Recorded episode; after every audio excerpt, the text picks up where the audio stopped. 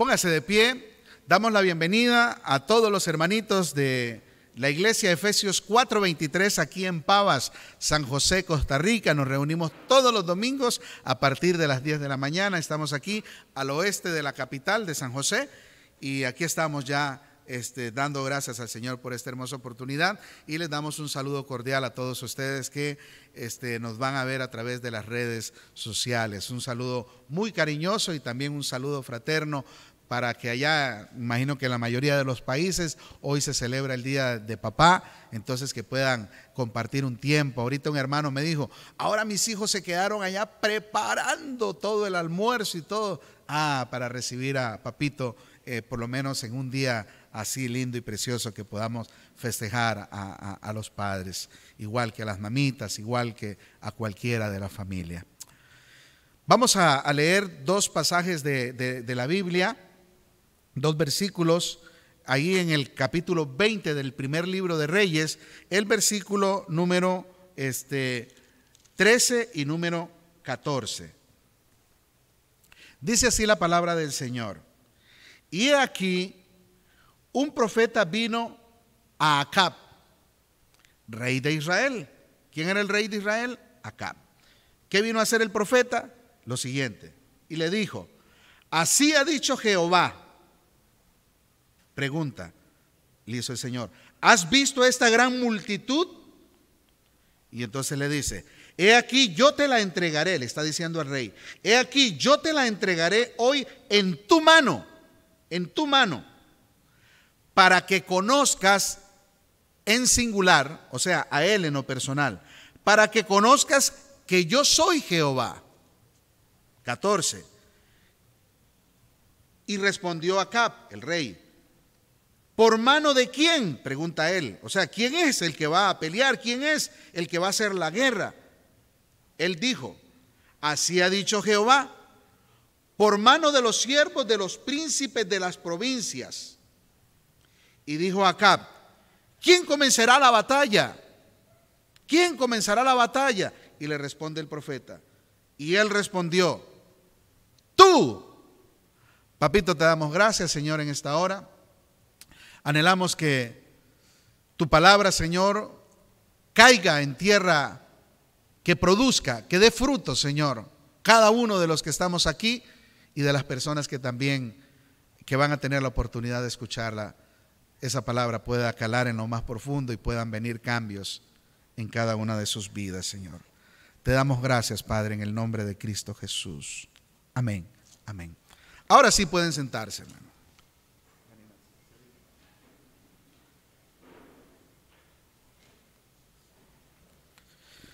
Pueden sentarse cómodamente. Hermanos, como iglesia del Señor, como cristianos, recuerde que cristiano es el que tiene a Cristo. El que tiene el Espíritu de Cristo es de Él, el que no lo tiene no es de Él. Romanos 8, 9. Así dice la palabra del Señor. No todo el que dice ser cristiano es cristiano. Cristiano es el que se ha arrepentido porque ha reconocido su condición de pecador, se ha arrepentido y ha nacido de nuevo y dice que el Señor le ha dado potestad, le ha dado el derecho de ser un hijo de Dios a través del arrepentimiento. Esto no es por herencia familiar. Yo no soy cristiano porque mi tataratatarabuelo fue cristiano. No, yo soy cristiano porque un día, este, 28, eh, eh, perdón, 29 de enero del año 2005, aquí postrado, le pedí perdón al Señor me arrepentí de los pecados que había cometido hasta ese momento y en ese momento el Espíritu Santo de Dios viene a mi vida y hace de mí una nueva criatura, un hombre, un hijo de Dios. Y en el, y en el proceso de conocerlo a Él a través de Efesios 4, 22, 23 y 24, despojándonos del viejo hombre, de esa vieja criatura que nunca quiso nada con, con Dios, y renovando mi mente a través de la palabra del Señor y vistiéndome de la nueva criatura conforme a lo que escrito está, conforme a la imagen del celestial. Por eso es que hoy podemos decir somos cristianos. Y en el proceso cada día queremos parecernos más al Señor, hablar como Él, pensar como Él, sentir como Él, a, hacer las cosas que Él haría y no hacer las cosas que Él no haría también, a amar las cosas que Él ama y también a no amar lo que Él no amaría, a llorar por lo que Él sí lloraría y no llorar por lo que Él no lloraría a reírme por las cosas que él reiría y no a reírme por las cosas que él tampoco este, se reiría. Entonces, todo lo que a una persona le caracteriza por su forma de pensar, por su forma de ser, en el caso de nuestro Señor Jesucristo, Él es nuestro ejemplo a seguir. Pero resulta que en la vida cotidiana nuestra, todos los días de nuestra vida, de una o de otra manera siempre nos vamos a enfrentar o nos vamos a encontrar con situaciones que seguramente no van a ser las mejores. Vamos a tener dificultades, vamos a tener problemas. Y cuanto más como en nuestro vocabulario popular decimos, ahora se me juntó todo, ahora se me vinieron todas de una vez y no hallamos qué hacer nos encontramos desesperados, nos encontramos en una posición difícil que por más que nos digan y esto y lo otro, no encontramos la salida. Bueno, hoy quiero hablarles acerca de un rey que tuvo algo parecido a lo que usted le ha pasado en algún momento o le podría llegar a pasar, porque mientras estemos vivos vamos a ser candidatos para vivir bien en el Señor y candidatos también a donde vamos a decidir qué queremos hacer con nuestro cristianismo por la situación que se nos podría presentar.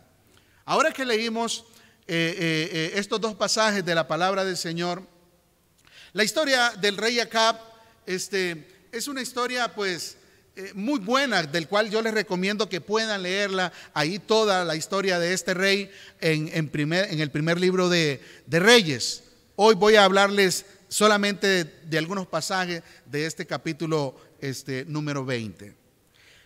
Les describo entonces, resulta que había un rey que era el rey de Siria, vecino de, en este caso, del pueblo de Israel, conocido en ese momento como Samaria, el lugar donde estaba compenetrado el pueblo del Señor.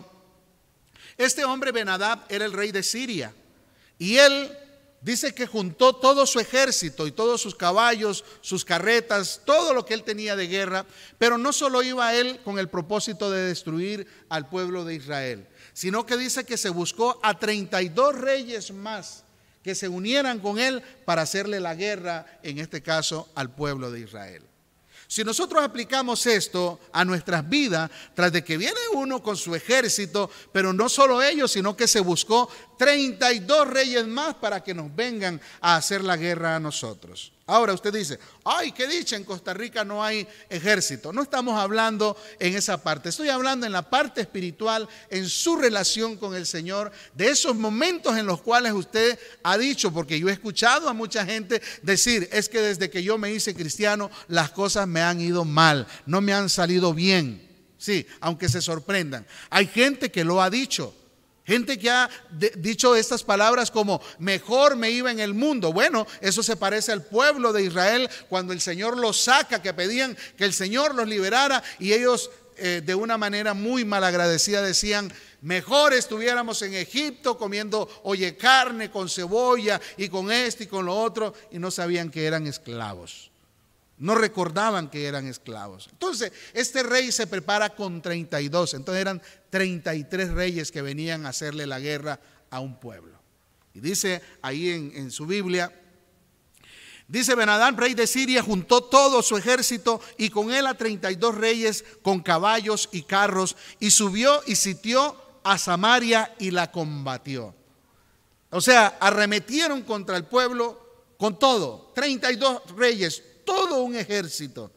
Y cuando Benadab obviamente conquistó la tierra de Samaria, donde estaba el pueblo del Señor, él se aprovechó. Siempre va a haber gente que se va a querer aprovechar. Siempre van a haber circunstancias en que el provecho de los otros, del más fuerte, va a venir con el que encontró más débil que ellos.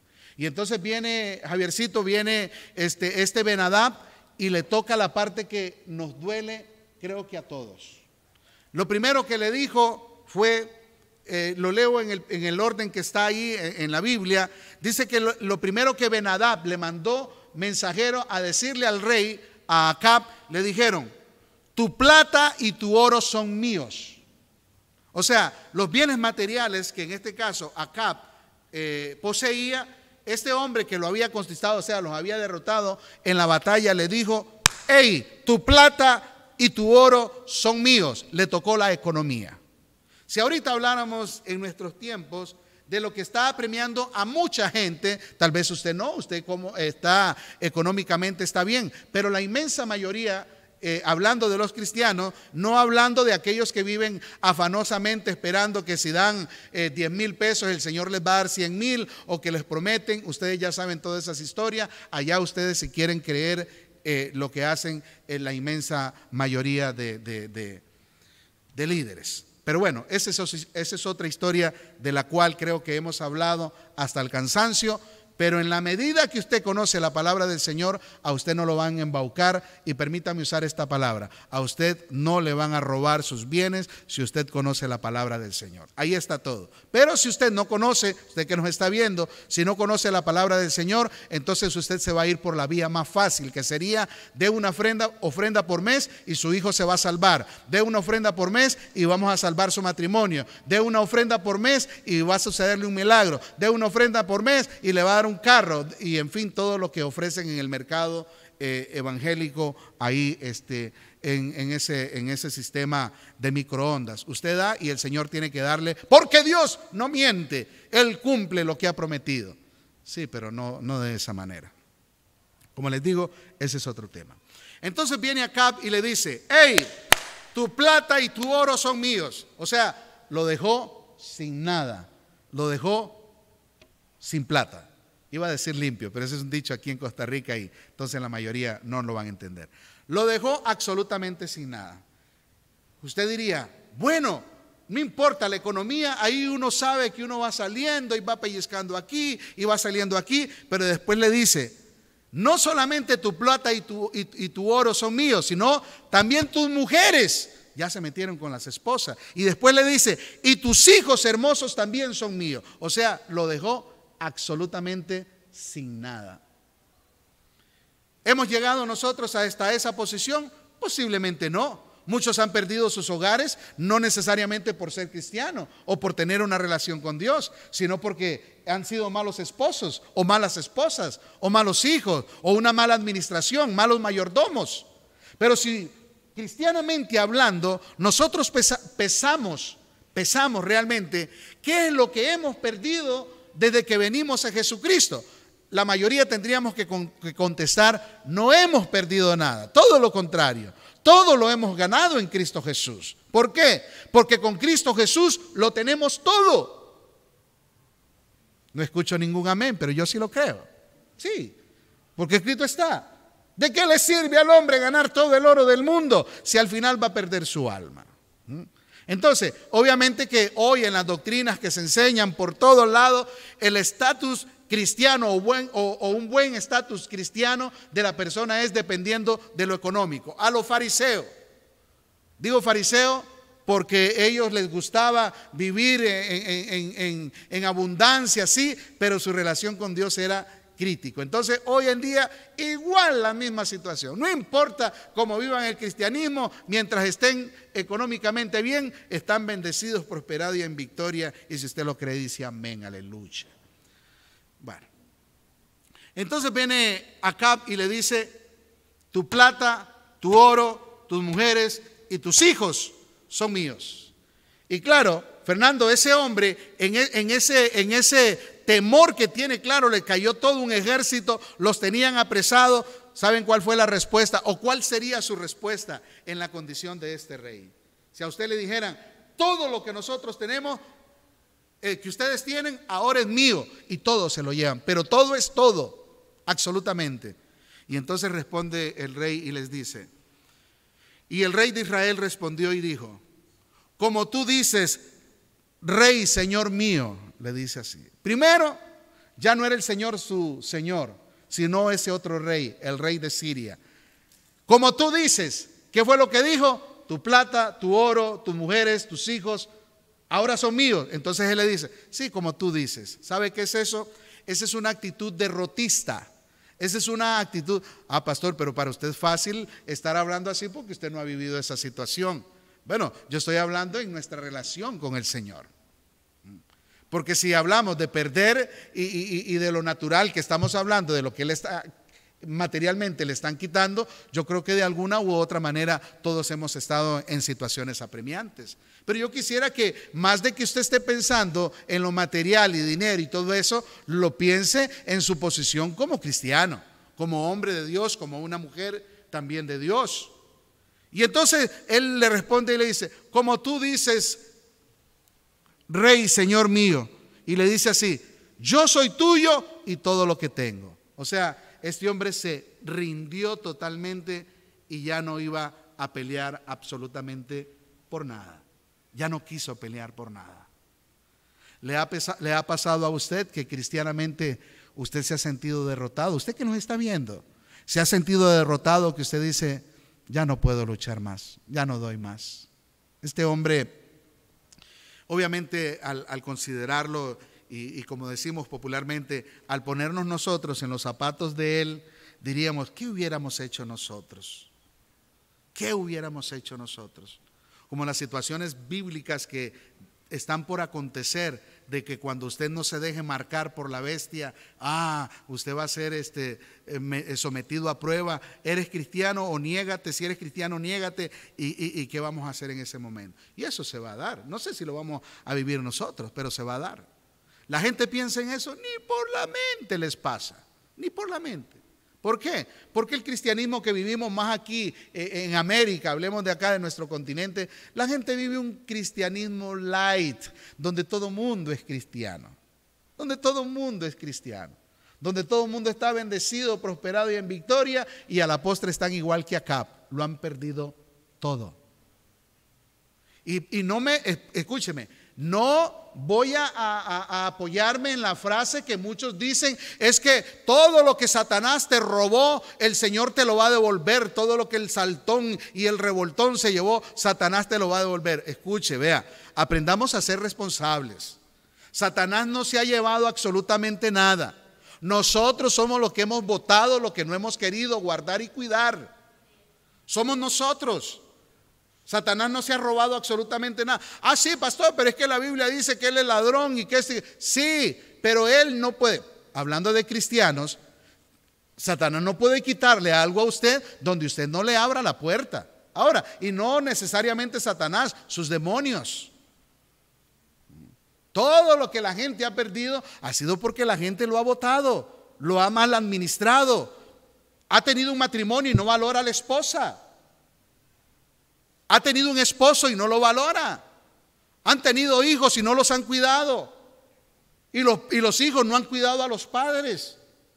Entonces, lo más fácil es echarle la culpa a los demás. Ah, es que Satanás vino y, puso a prueba nuestro matrimonio. Por favor, salga de esa fábula. Los matrimonios no vienen a prueba porque Satanás te puso una zancadilla. Los matrimonios entran en conflicto cuando alguno de los dos comienza a ser infiel a su matrimonio. Las malas relaciones con los hijos vienen cuando los hijos comienzan a dar malos comportamientos y, falta de respeto a sus padres. Pero no es, sí, hermano, sí, yo sé que Satanás anda ahí como lo de un rugiente buscando a quien devorar. No le abra la puerta. No abran la puerta. Mientras no abramos la puerta, dice el Señor, el que abre la puerta, su propia ruina busca. Así lo dice el Señor. ¿Qué puertas abrió Acab? Lea la historia. ¿Cuáles fueron las puertas que abrió este señor? Lea la historia y se va a dar cuenta. ¿Qué fue lo que este señor hizo? ¿Y por qué llega a esta encrucijada? Más adelante vamos a ver los versículos que, que leímos. Entonces, él le dice en una condición derrotista, este, Rey y Señor mío, yo soy tuyo y todo lo que tengo. O sea, le entregó su matrimonio, le entregó sus hijos y todo lo que él poseía. Se quedó sin nada. ¿Y sabe por qué se quedó sin nada? Porque no quería luchar. No quería pelear. Y este asunto es de pelearlo. Vamos a pelear por lo que nosotros valoramos y queremos. Pero usted no va a pelear por lo que usted no quiere ni tampoco valora. Más adelante eh, este hombre Benadab, al ver la posición en la que él estaba, él se aprovechó. Cuando usted toma una actitud derrotista así, que no quiere, los demás se van a aprovechar de usted. El más fuerte siempre se va a querer aprovechar del más débil, en todos los sentidos, en todos los estatus, en todas las etnias y en todos los grupos religiosos. El más fuerte siempre se va a querer aprovechar del, del más débil. Y entonces, en ese aprovechamiento, este hombre Benadab dice que, aprovechando eso, dice, además enviaré a mis siervos, a sus esclavos, y les dice, y registrarán tu casa. Ya no solo le dijo que se le iba a llevar lo material, sus esposas y sus hijos, sino que ahora iban a ir a comenzar a saquearle la casa. Y dice ahí, en su, en su Biblia está, dice, registrarán su casa y las casas también de tus esclavos, de tus siervos. Y tomarán, dice, y tomarán y llevarán todo lo precioso que tengas. Si usted da cancha a su vida, a su relación con Dios, perder y andar en una mala relación con Dios, ¿sabe cómo se llama? Eso se llama abrir las puertas de su casa para que lleguen y se la saqueen y se le lleven lo más preciado que usted pueda tener si usted abre la puerta. Si cada uno de nosotros abrimos la puerta de, nuestra casa a título personal y a nivel familiar, entonces todos se van a aprovechar. Una ilustración así fácil. Salga de paseo y deje usted abierta la puerta de su casa. ¿Qué va a pasar? No encuentra nada. Se le van a llevar todo. Todo se lo van a llevar. ¿Por qué? Porque usted no la está cuidando, no está luchando no se está percibiendo de que hay gente que siempre van a procurar y querer lo malo en contra suya. Otros le dirían, es que Satanás siempre va a querer venirse a robar todo. Un detalle, pero resulta que Satanás me quiere venir a robar a mí y a la misma hora va a querer irle a robar a, a la hermana Janet. No va a poder. ¿Por qué? ¿Por qué creen ustedes que no va a poder a la misma hora? ¿Alguien que me responda? Exactamente, gracias hermano Francisco, eh, eh, hermano José Pablo. ¿Saben por qué? Porque el diablo no es omnipresente. Se me viene siempre a, a la mente los famosos cultos de oración en la mayoría de iglesias. Todos en sus cultos de oración a la misma hora, los martes a las 7 de la noche, todos están amarrando a Satanás, pisoteándolo, escupiéndolo, pateándolo y de todo. Digo yo, ¿cómo hacen para tenerlos todos a la misma vez? Si Satanás no es omnipresente. El único omnipresente es nuestro Señor Jesucristo. Él está en todo lugar, en todo tiempo y en todo momento. Satanás no, ni sus demonios. Un detalle que no lo va a salvar ni le va a hacer más espiritual, pero le va a sacar de la ignorancia, sí. Entonces este señor le dijeron, van a registrar tu casa y las cosas de tus siervos y tomarán y llevarán todo lo precioso que tengas. ¿Por qué? Porque lo descuidamos, porque no estamos luchando, porque no estamos peleando, por lo que se supone que es lo más valioso y más precioso para nosotros. Por cierto, para que usted se responda, para usted qué es lo más valioso. Ay, para mí mis hijos, diría la mamá. El hombre, ay, mi esposa, ay, o el carro, yo no sé, o la moto, lo que tenga, lo más preciado. ¿Realmente lo está cuidando? Ya tiene una actitud derrotista y ahí no perdí todo, que se lleven todo. vamos más adelante. Entonces el rey cuando se vio en esa situación que le dijeron que se iban a llevar lo más preciado, vean, por más difícil que se nos presenten a nosotros, Javiercito, las situaciones, este, siempre vamos a tener la oportunidad, mientras hay vida y esperanza, siempre vamos a tener la oportunidad que aunque la situación esté difícil, lo importante es buscar ayuda. Pero la ayuda se busca donde sabemos que va a venir una buena ayuda. No busque consejo con gente que ni siquiera conoce al Señor. Busque consejo o ayuda de un hombre de Dios y de una mujer de Dios que usted conozca que es de testimonio. No le abra su corazón a cualquier persona. No invite a cualquier persona a su casa. Sea una persona que usted aprende a ser selectivo, selectiva. Donde va a tener hombres o mujer que le va a dar un buen consejo que viene de parte de Dios. No le va a dar un consejo por lo que él o ella ha vivido en su vida. No, no le aguante nada porque yo también le aguanté. Y no, no, no, no. Usted tiene que tener... Eso no, eso no sirve para nada. Eso no sirve para nada. No, no, no sea tonto, no le aguante. Usted trabaja toda la semana y todavía... Eso, eso no sirve para nada. Busque hombres y mujeres que lo ayuden a usted a tener cordura, sabiduría en el Señor. Un consejo que viene de, la experiencia de un hombre, de una mujer que no tiene eh, eh, ninguna relación con Dios, no le sirve para nada. Son experiencias de vida que nada tienen que ver con la suya, y menos si usted dice que es cristiano. Hay de los que descienden a Egipto por ayuda. Pobrecito de los que descienden a buscar ayuda con gente que no lo va a ayudar, que más bien te van a embarcar, que más bien te van a hundir más. Tienes que buscar hombres y mujeres que te van a ayudar, que aunque no te guste de momento lo que te están diciendo, pero no busque que le digan cosas que a usted le agraden. Busque que le digan las cosas que usted necesita oír. En el caso de acá, dice ahí eh, eh, eh, en la palabra, dice que el rey buscó ayuda y consultó, dice, a los ancianos del país, o sea, eran muchos. ¿Por qué dice ancianos? Bueno, podían buscar jóvenes. Jóvenes que no habían vivido mucho, no podían buscar gente inexperta, con todo respeto por los jóvenes que están aquí. No es que ustedes no puedan dar un consejo, pero un, muchacho de 16 años, 17 años, que le está dando, en este caso, el consejo al rey, que se supone que es el, el mayordomo, el administrador de todo lo que el Señor ha puesto, necesitaba escuchar gente de peso, gente de experiencia, gente adulta, gente madura. Y dice que él consultó a los ancianos del país. Si eran muchos, no sé cuántos eran, suponiendo que fueran una pequeña 500, 600 ancianos, no sé cuántos, la Biblia no dice cuántos, pero digamos 500. En la multitud del consejo está la sabiduría. Y entonces vienen y le, y le, dan el consejo a Acab y le dicen, y todos los ancianos y todo el pueblo le respondieron y le dijo así, hey, usted, no le obedezcas ni haga lo que te, lo que te pide. No le obedezcas. Ay, pero qué problema. Sí, seguro acá les digo, sí, para ustedes es fácil decirme eso, pues ustedes no son los que están ahí dando la cara por el país. Sí, pero aquí estamos nosotros, entonces ¿para qué nos pides consejo? ¿Ah? Usted que busca consejo y quiere jugar de, de llanero solitario o llanera solitaria, si usted pide ayuda, es para que ponga en práctica la ayuda que le están brindando o le están ofreciendo.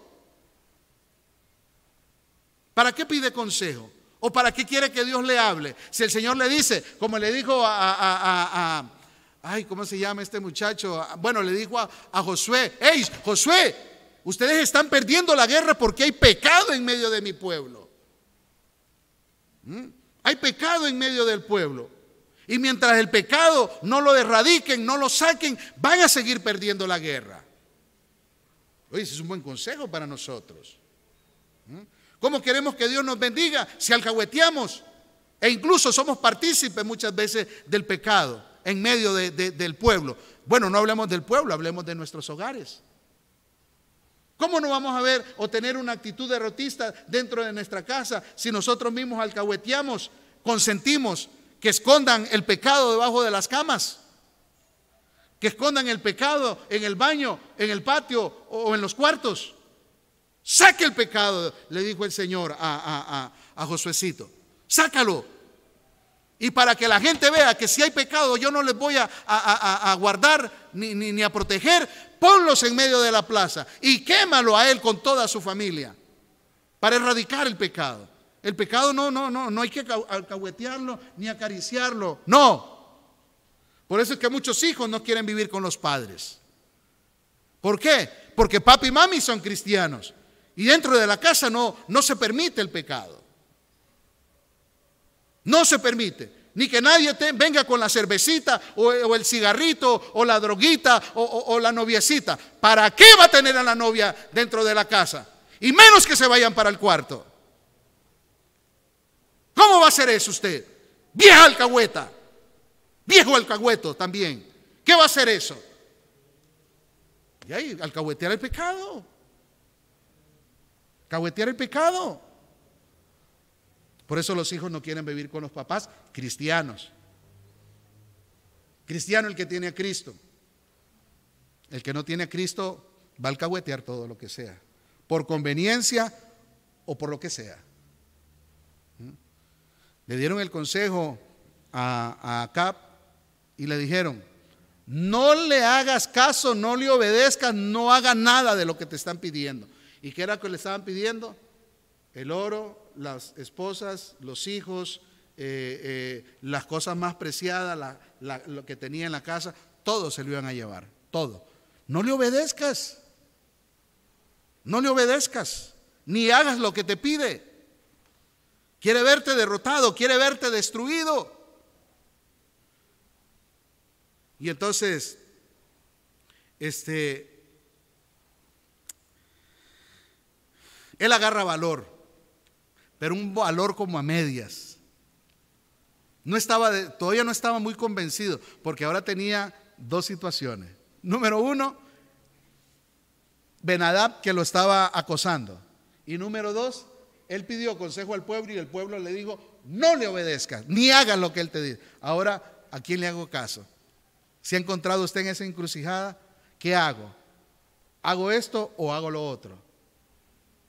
¿Hago esto o hago lo otro? Si eres un cristiano, una cristiana, entonces el Señor va a venir a mediar la situación. ¿En qué momento? En el momento que nosotros menos pensemos. El Señor se va a interponer. Y entonces, pero en la decisión que él tomó, este, Benadab le manda a sus mensajeros de nuevo y entonces acá agarra un medio valor y le dice, haré todo lo que me mande, eh, perdón, haré todo lo que me mandó al principio. O sea, ¿qué era lo que le mandó al principio? Que se le iba a llevar el oro y la plata, las mujeres y los hijos de él. Y entonces él dice, haré todo lo que me mandaste a tu siervo al principio que era la parte de él. ¿Y cuál era lo otro? Que no iba a permitir que abrieran las casas ni se llevaran las posesiones de su siervo, ni lo más preciado. Pero una parte sí. Dígame una cosa usted, contestémonos para nosotros mismos. Estamos en esa condición es, o arriesgamos el todo por el todo, o no a medias. Porque imagínese usted qué frustrante para él, en este caso, sí, él va a hacerle caso a los ancianos y a todos los que dijeron, no le hagas caso, pero él está, él está diciendo al enemigo, lo que es mío, eso no importa, eso llévatelo. Yo ya no tengo ganas para pelear. Ya no, no estoy en una posición para pelear. Oiga, cuando estemos así, la verdad que es o todo o nada. Arriesgar la vida e incluso hasta la muerte. Pero no estamos solos. Amén.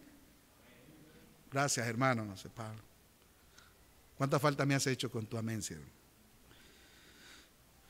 Lo que tú me pediste, lo mío, eso llévatelo. Lo de ellos no los toques porque si no se me van a venir ellos en contra mía. Pobre estaba en una depresión terrible.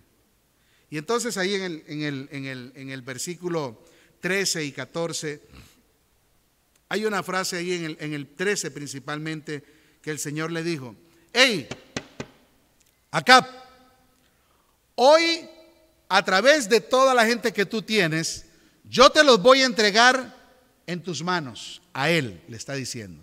Te los voy a entregar en tus manos. Y el asunto, Benadab, es, perdón, Acab, es esto. Para que conozcas que yo soy Jehová.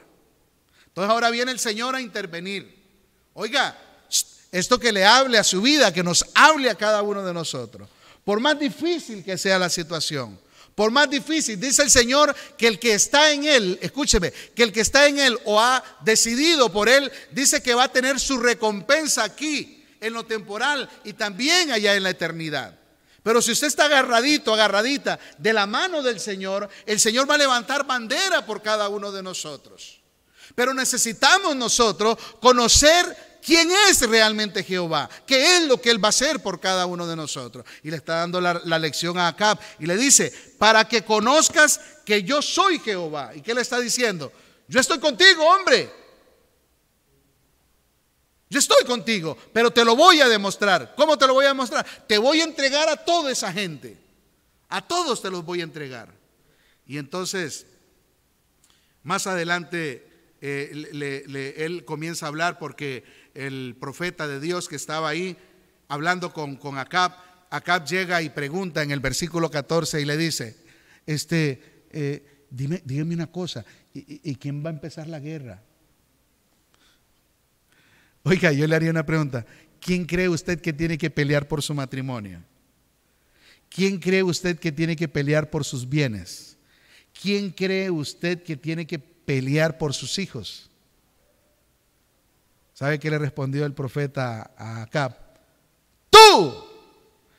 ¿Y sabe cuál es la respuesta para cada uno de nosotros? ¿Sabe quién tiene que empezar la, la batalla? Tú. No esperes que los otros lo hagan. Hágalo usted. Y empezando por usted mismo, porque si usted no tiene el espíritu guerrero de hombre de guerra, ahí, dice este, eh, eh, eh, en Proverbios 21, 31, dice, el caballo se alista para el día de la batalla. ¿Quién alista el caballo? El que va a ir encima del caballo. O sea, tú. Dice, el caballo se alista para el día de la batalla. No es que el caballo anda buscando la montura y, y, todo eso. No, no, no, no. Uno, uno tiene que alistar el caballo en el que va a ir a pelear. Y entonces dice, el caballo se alista para el día de la batalla. Mas Jehová es el que da la victoria. Usted alístese para pelear. Pero la victoria se la va a dar el Señor. Acá, alístate para pelear. Y te aseguro que hoy tus enemigos yo te los entrego. Pero hay un enemigo que solo usted puede derrotar. Usted tiene una enemiga que solo usted puede derrotar. Y es su viejo yo, su viejo hombre, su vieja mujer. Porque esa vieja mujer y ese viejo hombre te quiere ver hecho leña, te quiere ver destruido. Y si usted no se despoja y renueva su mente, te va a despedazar. Deja ya de estarte sintiendo culpable por lo que el Señor ya te perdonó. Deja de estar llorando por lo que tú votaste y que después le echaste la culpa a quien sea. Hay cosas que Dios restaura y hay cosas en las que nosotros hicimos puntos para que ya no se puedan restaurar. Y entonces, cuando le dicen, tú comenzarás la batalla, eso es para nosotros, para nuestras vidas también. ¿Quién va a comenzar la batalla por nuestras vidas? Usted, por usted mismo. Yo, por yo mismo. ¿Mm? Nadie, no va a ser el vecino, no va a ser la otra persona. Usted es el que tiene que pelear. Y cuando usted tenga esa firmeza de ser realmente este, un hombre, un hombre eh, de, de, temple, escúcheme, allá por Hebreos 11 eh, se habla de aquella grande nube de testigos, de hombres, de los famosos héroes de la fe. Dice allá en el, en el 1134 de Hebreos, dice que esta gente, hermanos, dice que apagaron fuegos impetuosos.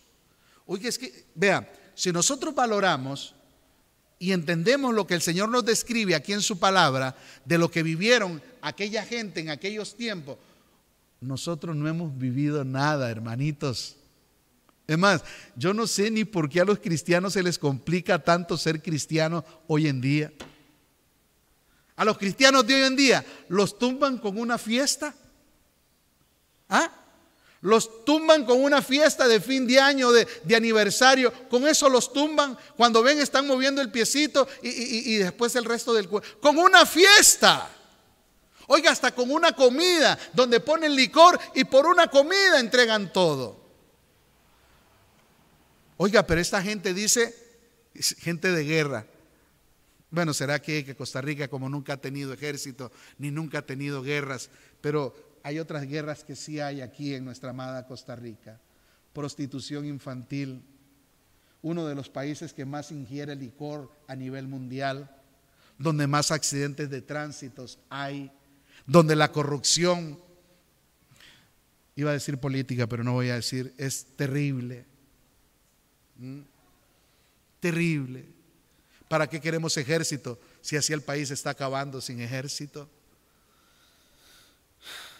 Bueno, dice que esta gente, Hebreos 11:34, apagaron fuegos impetuosos, evitaron filo de espada, o sea que los iban a matar y, y ellos evitaron. Dice, sacaron fuerzas en medio de la debilidad en medio de la debilidad. Dice, se hicieron fuertes en batalla. Es que si usted no pelea, nunca va a poder demostrar cuál es la fuerza que usted tiene para pelear por lo suyo, por lo que usted ama. Oiga, y muchas veces pelear la batalla ni siquiera es eh, pegar gritos o darse de golpes con alguien. Oiga, pelear la batalla muchas veces es aprender a reconocer, a ser una persona agradecida, a ser una persona cariñosa, a ser una persona que aprecia, a ser una persona que agradece. Con eso se ganan las batallas de indiferencias, de odio, de discriminación. Con eso se ganan las batallas. Esta gente no lo están hablando en, lo que yo les estoy exponiendo, lo están hablando que tuvieron que enfrentar ejércitos de guerra, a muerte, a espada, lanza, jabalina, todos los instrumentos de guerra que ellos usaban. Dígame usted cuándo ha tenido que agarrar un arma por defender su cristianismo, nunca. ¿Cuándo le han tirado una piedra a usted personalmente por ser cristiano o cristiana? Nunca, ni siquiera eso. Bueno, allá en los años 80, bueno, es que también era imprudencia. Imagínense abrir una iglesia en medio de, una, de, una de, casas de alquiler ahí, claro, nos agarraban a pedrada el techo y nosotros en nuestra religiosidad decíamos, ay, es que el diablo nos está atacando y todo. No, pero era el bullón que les hacíamos también. La gente no podía dormir. Hay que ser prudente. Amén, hermanos. Dice, se hicieron fuertes en batalla. Dice, pusieron en fuga ejércitos extranjeros. O sea, ellos mismos con la ayuda del Señor despedazaron los ejércitos más poderosos que pudieron haberlos combatido. La muestra está, ve a ver quién le hace eh, frente a, ese pueblo llamado Israel, tan pequeñito, incluso más pequeño que Costa Rica todavía. ¿Mm? ¿Ha pensado usted en eso? Pero como es el pueblo del Señor, el Señor siempre va a estar a la defensiva de su pueblo. Si usted es parte del ejército del Señor, el Señor irá delante suyo como poderoso gigante, pero lo necesita usted en medio de las filas, peleando, no quedándose acomodado, no quedándose ahí en la azotea, viendo de largo, porque entonces vas a comenzar a ver a, a, y vas a tener que mandar después a matar a Urias. No se quede. Vaya a la guerra. Pelee.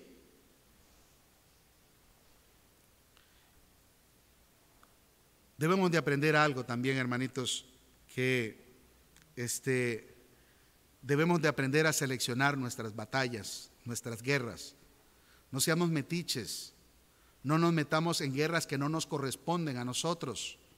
No nos metamos en problemas que no nos corresponden. Si muchas veces no podemos ni pelear la nuestra y queremos ayudarle a que otros peleen las de ellos. No, dice el Señor, si la trompeta diere sonido incierto, ¿quién se preparará para la batalla? O sea, nosotros debemos de aprender a seleccionar nuestras batallas y saber por qué es lo que estamos peleando.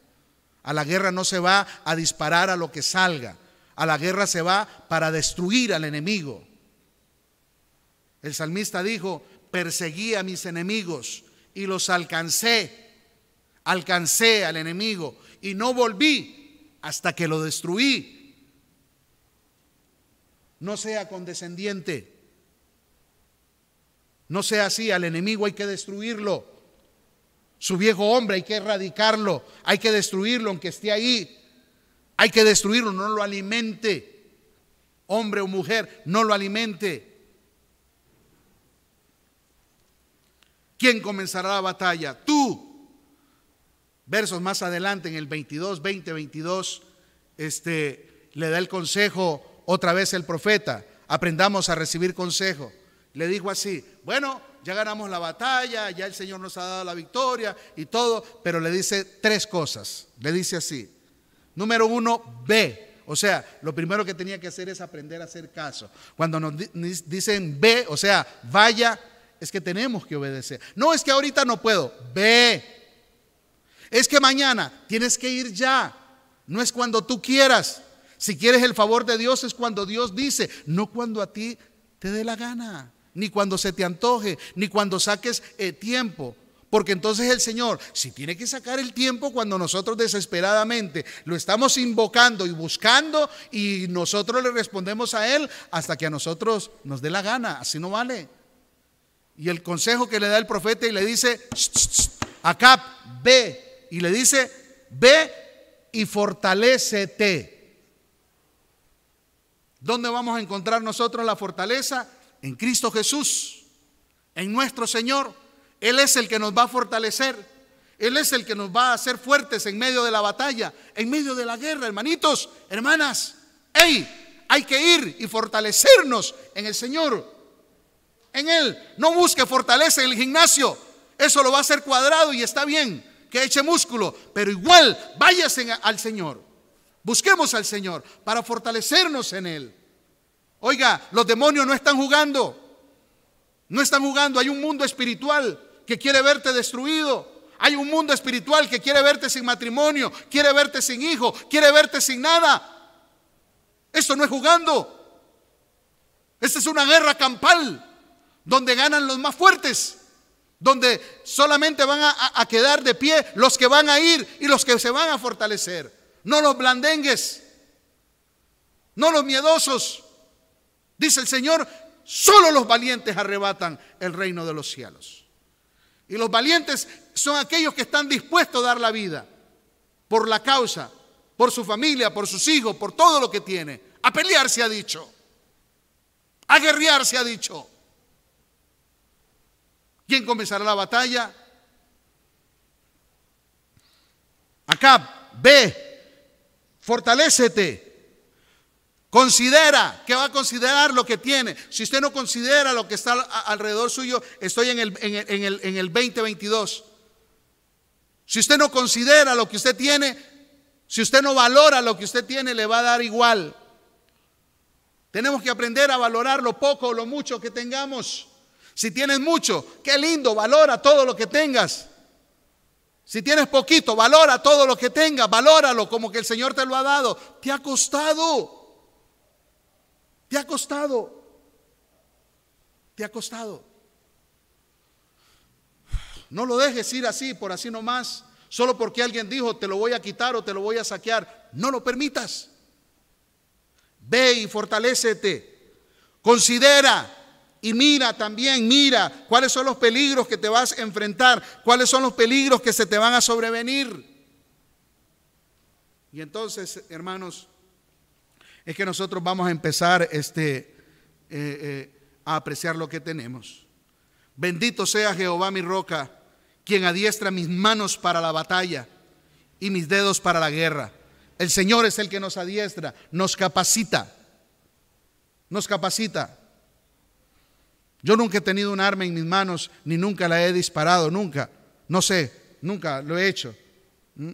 Pero en el Señor sí sé, escúcheme, en esos más de 30 años de hablar de Cristo Jesús, he visto eh, hermanos caer, gente caer, gente apartarse, gente irse, gente que no volvió, gente que ya murió, gente que está ahí y, y no están en nada. 30 años de estar viendo gente ir y venir, gente linda, gente preciosa que un día sirvieron al Señor y hoy ya no, gente linda que comenzaron bien a servirle al Señor y hoy se sirven a ellos mismos. Dejaron de pelear, dejaron de seguir al Señor y comenzaron a seguirse ellos mismos. Yo todo lo puedo, yo todo lo voy a lograr, yo, yo, yo, yo, yo. Dice el Señor, alejados de mí, nada van a poder hacer.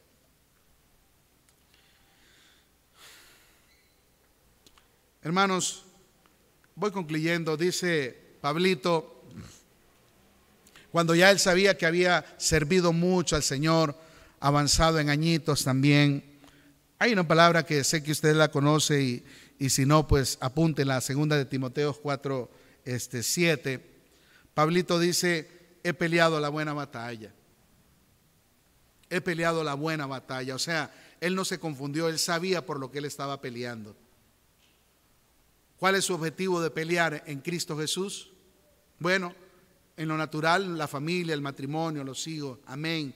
Igual, yo estamos todos en el mismo terreno. pero en Cristo Jesús, ¿realmente usted está peleando la buena batalla?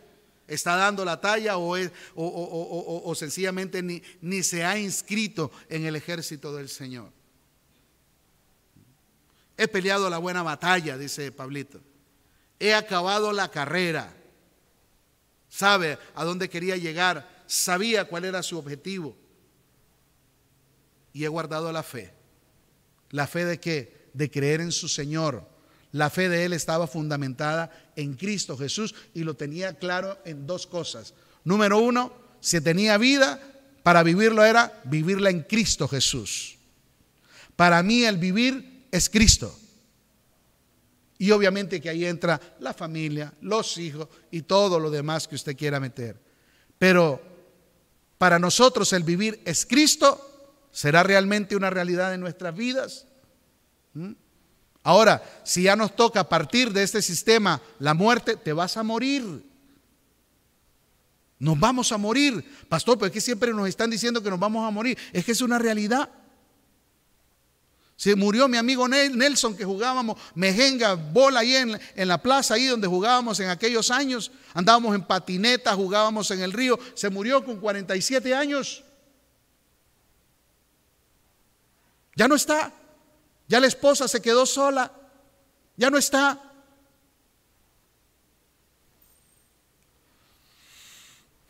Igual nos va a pasar a nosotros. ¿Cuándo? Yo no lo sé. ¿Mm?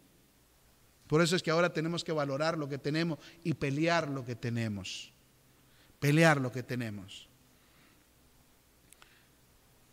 He guardado la fe, dice Pablito como último ahí en ese versículo.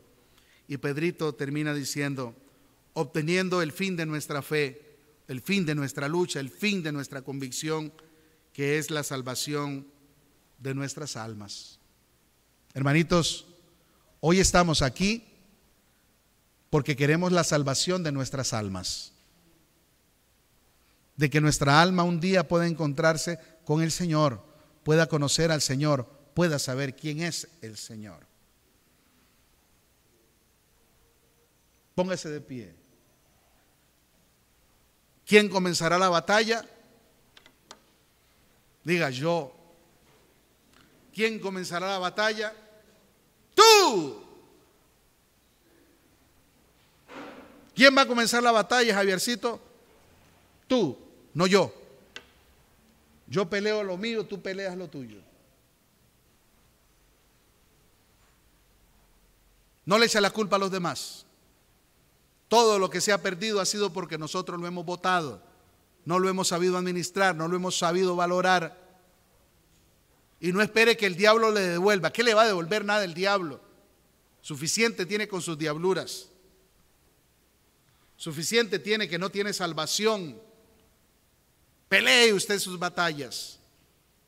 Peléelas. Y el Señor dice, te voy a demostrar que yo soy Jehová. Hey, Roger, te voy a demostrar que yo soy Jehová. El Señor quiere demostrarnos quién es Él, pero ¿sabe dónde quiere protagonizar Él su presencia? En nosotros, en nosotros mismos, ser los instrumentos que Él pueda usar para pelear por nuestros matrimonios, nuestros hijos y todo lo que está a nuestro alrededor. Pelear por lo que nos ha costado. No deje que le, que le saqueen su casa. No dejen que le invadan su terreno. Cuídelo, peléelo fuertemente, en lo mucho o en lo poco. Peléelo, porque si no, se lo van a quitar lo más preciado que usted tenga. Papito, te damos gracias, Señor, en esta hora, por darnos la oportunidad, Señor, de escuchar el consejo de tu palabra, Señor. Gracias. Gracias, Señor. Gracias, Señor. Gracias, Señor. Gracias, Señor. Si usted que está aquí, en este lugar, en este edificio, hoy usted sabe que ha llegado en pecado, tú estás peleando una, una guerra, una lucha, una batalla que solo no vas a poder. Y si te mueres así, vas a ir a una eternidad sin Dios, donde ya no hay vuelta atrás.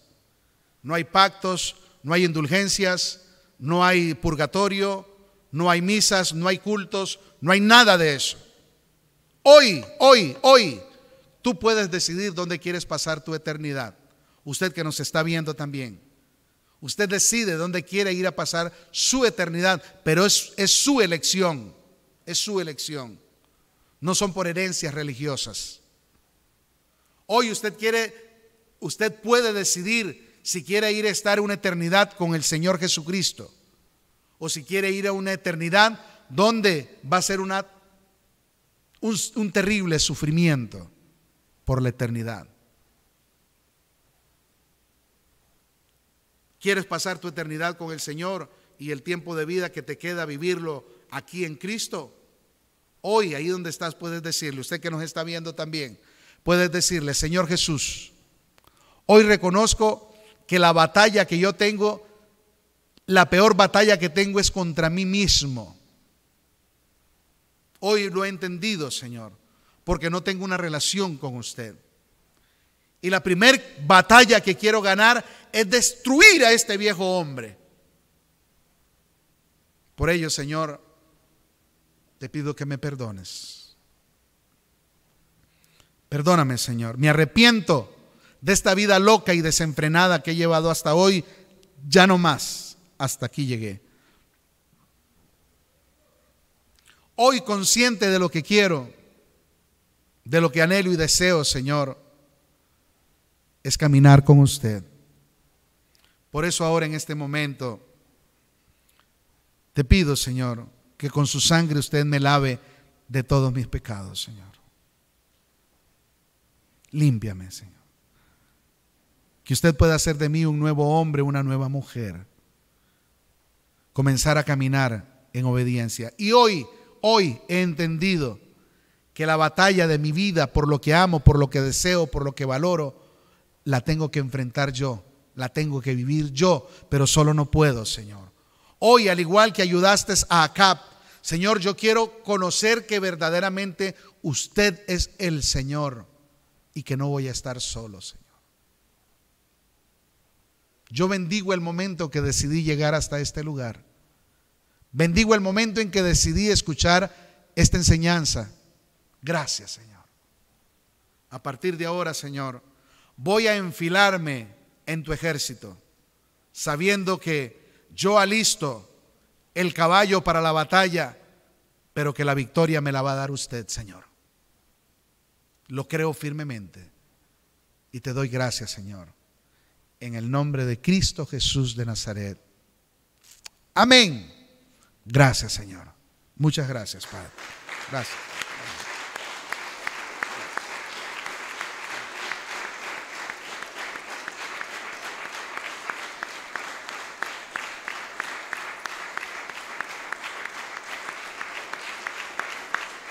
Señor.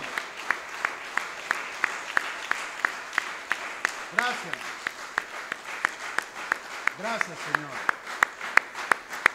Gracias, Señor. Gracias. Gracias, Señor. Gracias, Señor. Bendito sea tu nombre, Señor. Gracias. Usted que hoy le ha entregado su vida a Cristo Jesús, dice su palabra que usted hoy ha pasado de muerte a vida, que hoy el Señor ha venido a tu vida y ahora es grande responsabilidad suya si su arrepentimiento ha sido genuino Genuino también ha sido el perdón de Dios para tu vida. Comienza ahora a escribir las mejores páginas de tu vida en Cristo Jesús. Si en algo podemos servirte, puedes llamarnos a través del 8842-2408 y el 8876-8006, el primero del Pastor Tibor y el segundo de mi persona, de Germán Torres. Queremos ayudarle aquí en Costa Rica y fuera de nuestras fronteras. Solo le vas a poner el signo de más y el código de área 506 y a través de las redes sociales podemos tener también contacto. Que Dios les bendiga. Será hasta una nueva oportunidad y recuerde que la batalla, ¿quién la va a comenzar? Sí, exactamente. Tú. Dios les bendiga.